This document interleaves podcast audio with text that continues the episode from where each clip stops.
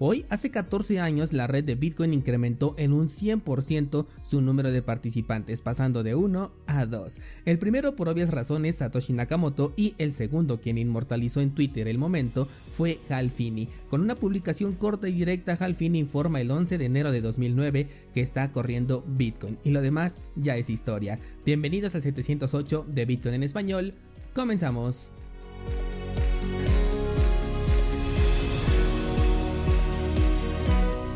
El precio de Bitcoin tuvo una ligera recuperación el día de ayer, al menos con respecto a lo que yo te comentaba en el episodio, y sigue con este camino alcista rumbo a la zona de resistencia que te comentaba el día de ayer en los 18 mil dólares. Por ahí he visto algunas especulaciones de que el precio va a comenzar a subir y va a regresar a niveles más o menos de los 23, incluso 24, que es donde tendríamos el siguiente nivel de soporte, perdón, de resistencia. Pero personalmente no lo considero así, aunque claro, esto solamente es una especulación personal. Para mí eh, el movimiento pues va a rebotar aquí en la zona de los 18 mil dólares para buscar un nuevo mínimo. Pero bueno, esto lo vamos a ver más adelante conforme se vaya desarrollando el precio. Si supera este nivel de eh, resistencia aquí en el nivel de los 18, que de hecho tenemos una, una mecha eh, del día 14 de diciembre que llegó hasta 18.391 si superara este nivel y confirmara por encima bueno pues ya podríamos estar hablando de un movimiento de recuperación ya veríamos hasta dónde y haríamos el análisis correspondiente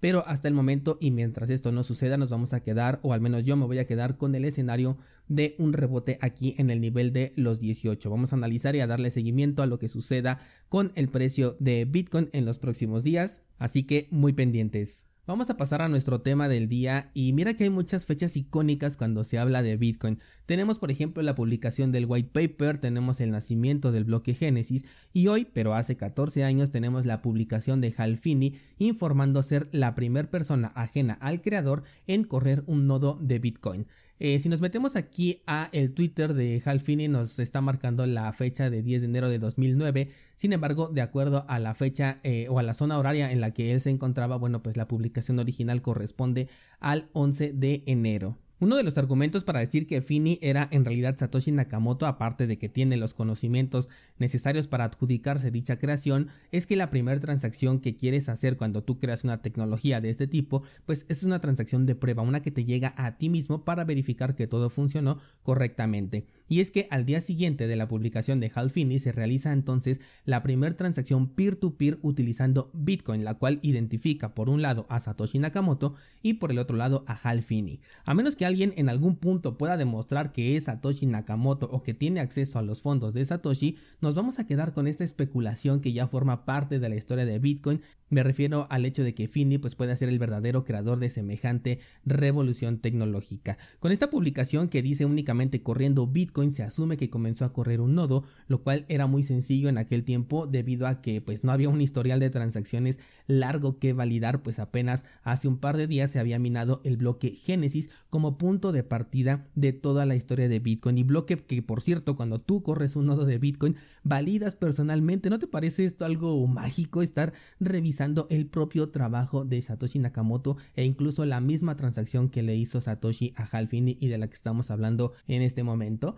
Al día de hoy correr un nodo sigue siendo algo muy sencillo, solo que ya lleva un poquito más de tiempo. Esto puede ser desde unas cuantas horas hasta un par de días dependiendo de la velocidad de internet que tengas disponible y un poco también del equipo que eh, estés utilizando. Un nodo de Bitcoin te permite cotejar toda la información que conforma la cadena de bloques con las reglas del consenso y de esta manera eliminar el elemento de la confianza y cambiarla por una verificación certera. De ahí que el lema en Bitcoin sea no confíes, verifica. Y por lo que se le critica también mucho, por cierto, a Lightning Network, por ejemplo, porque en la gran mayoría de casos de uso implica una confianza en el canal de un tercero. Pero bueno, este es punto y aparte. Esta es la magia de Bitcoin que te permite transferir valor de un punto a otro sin permisos, sin intermediarios y además cualquier persona puede validar esa transferencia desde cualquier parte del mundo siempre que tenga acceso a Internet y un equipo de cómputo pues relativamente económico para los tiempos que corren ahora. Entonces tenemos eh, en un periodo de un par de meses la publicación del white paper, el inicio de la blockchain de Bitcoin a través del bloque Genesis creado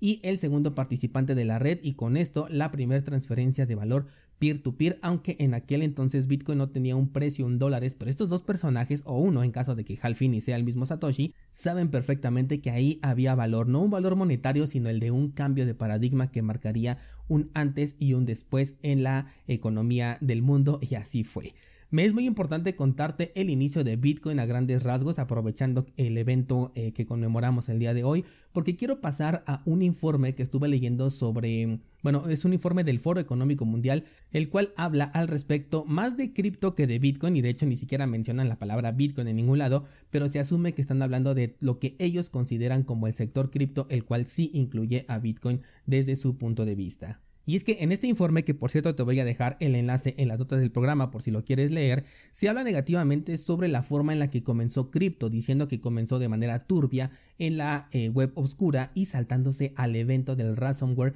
que se esparció por todo el mundo en cuestión de días, esto si no me equivoco en 2017. Y como acabamos de analizar hace un momento, si algo movió a cripto pues fue la existencia de Bitcoin, el nacimiento de Bitcoin, fue ver cómo un software permitía realizar transacciones descentralizadas que en aquel entonces no lo eran porque solo había dos participantes, pero que sí tenía el potencial de serlo. En este informe del Foro Económico Mundial se habla de que la tecnología detrás de cripto, que posteriormente eh, mencionan como blockchain y la criptografía serán parte de la economía de una u otra manera. Con esto podemos ver que efectivamente Bitcoin marcó una revolución y un cambio de paradigma que ya es irreversible. Entonces, según este informe, pues la tecnología se va a seguir utilizando y va a formar parte de la economía del futuro, a pesar de los errores que se están cometiendo y de que hay muchos afectados por esto, refiriéndose específicamente a los hackeos y a las quiebras de las empresas que pudimos ver en 2022. Aún así, no es culpa de la tecnología el mal uso que se le da, nos dice todo esto en el mismo informe, y esta tecnología tiene el potencial de ser utilizada y explotada por las instituciones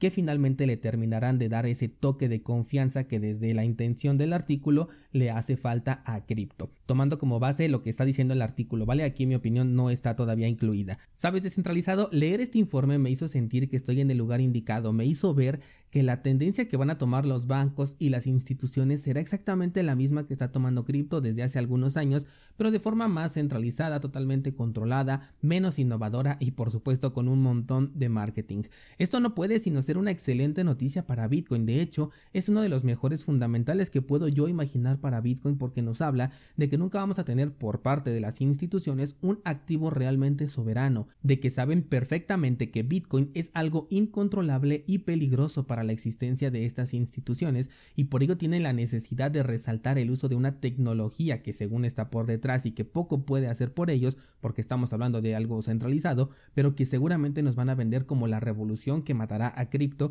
y a saber incluso si se atreven también a decir lo mismo con Bitcoin. El informe nos dice que volteemos a ver también lo que están haciendo las instituciones de renombre, como por ejemplo JP Morgan o PayPal con respecto a esta tecnología. De hecho, resaltan un montón esto de la tecnología para darle un mayor peso y crédito tanto a la criptografía como a blockchain y por supuesto minimizar a Bitcoin. Nos dicen que la experimentación por parte de estas empresas que ya son líderes en su sector es una buena señal de cómo el sistema económico va a evolucionar, y digo esto último entre comillas, aprovechando la tecnología que cripto nos ha dejado a pesar de sus estrepitosos fracasos. De nuevo, todo esto es la perspectiva del informe y no mi opinión. Descentralizado, lo que Satoshi y Halfini eh, comenzaron definitivamente no tiene vuelta atrás y aquí lo estamos viendo todavía hoy 14 años después. Hoy más que nunca podemos ver la necesidad que tenemos de un activo con estas características que nos ofrece Bitcoin y ningún otro activo nos lo entregan, ninguna otra criptomoneda tampoco, que nos permite tener por lo menos una alternativa que si la queremos utilizar pues ahí está de una u otra manera.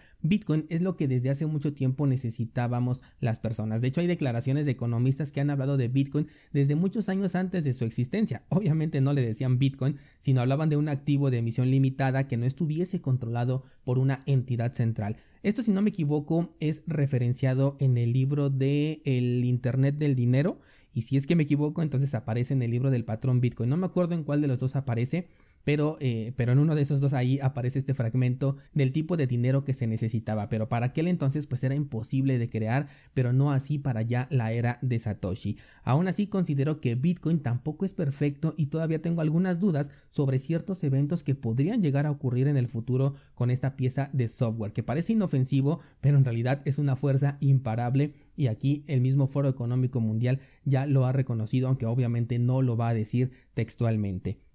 Estas dudas y esta imperfección de la que te hablo sobre Bitcoin te la voy a compartir hoy mismo en la newsletter a la que te invito a suscribirte completamente gratis por supuesto con el enlace que encuentras en las notas de este programa. Más o menos como a las 10 te va a estar llegando eh, esta, esta publicación 10 hora de México. Y bueno pues hagamos como Halfin y corramos Bitcoin y seamos parte de esta historia. Si aún no sabes tú cómo correr un nodo de Bitcoin y ser como Halfini pues te puedes apoyar del contenido publicado en cursosbitcoin.com, también el enlace en las notas de este programa. De esta manera cerramos el episodio del día de hoy, celebrando 14 años de que la primera persona ajena al creador hizo historia en la blockchain de Bitcoin y quedó ahí marcado para siempre. Historia de la que por cierto tú y yo también hoy somos parte. Muchas gracias y hasta mañana.